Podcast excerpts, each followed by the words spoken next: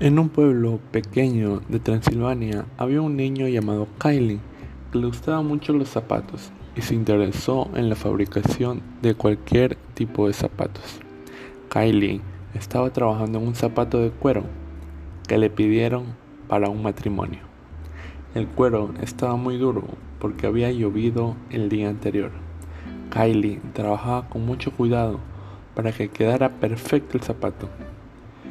Kylie se descuidó, vio una telenovela y se cosió el dedo por accidente. La mamá de Kylie, preocupada, llevó rápidamente a Kylie al hospital por su dedo accidentado. Y por suerte salió todo bien. El doctor lo revisó rápido y lo cosió al dedo. Y Kylie pudo seguir haciendo sus zapatos.